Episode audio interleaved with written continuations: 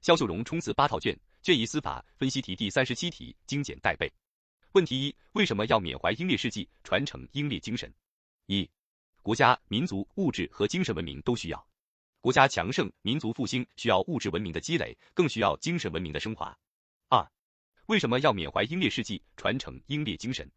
缅怀英烈事迹，传承英烈精神，都是对世界观、人生观、价值观的洗礼，会转化成爱国情、强国志、报国情的内生动力。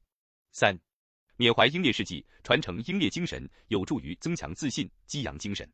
在烈士纪念日，以多种形式追思先烈，致敬英雄，有助于进一步增强历史自信。激扬历史主动精神，让爱国主义和革命英雄主义成为引人向前、催人奋斗的强大精神动力。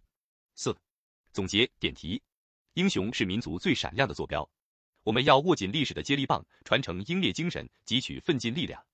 问题二：新时代的中国青年应当如何弘扬光荣传统，赓续红色血脉，坚定理想信念？一、点题。新时代的中国青年要弘扬光荣传统，赓续红色血脉，坚定不移听党话、跟党走，以实现中华民族伟大复兴为己任。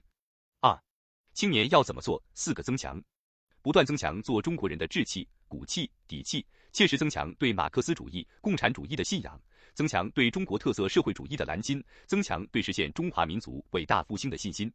三、青年要有理想，敢担当，能吃苦，肯奋斗，立志做有理想。敢担当、能吃苦、肯奋斗的新时代好青年，让青春在全面建设社会主义现代化国家的火热实践中绽放绚丽之花。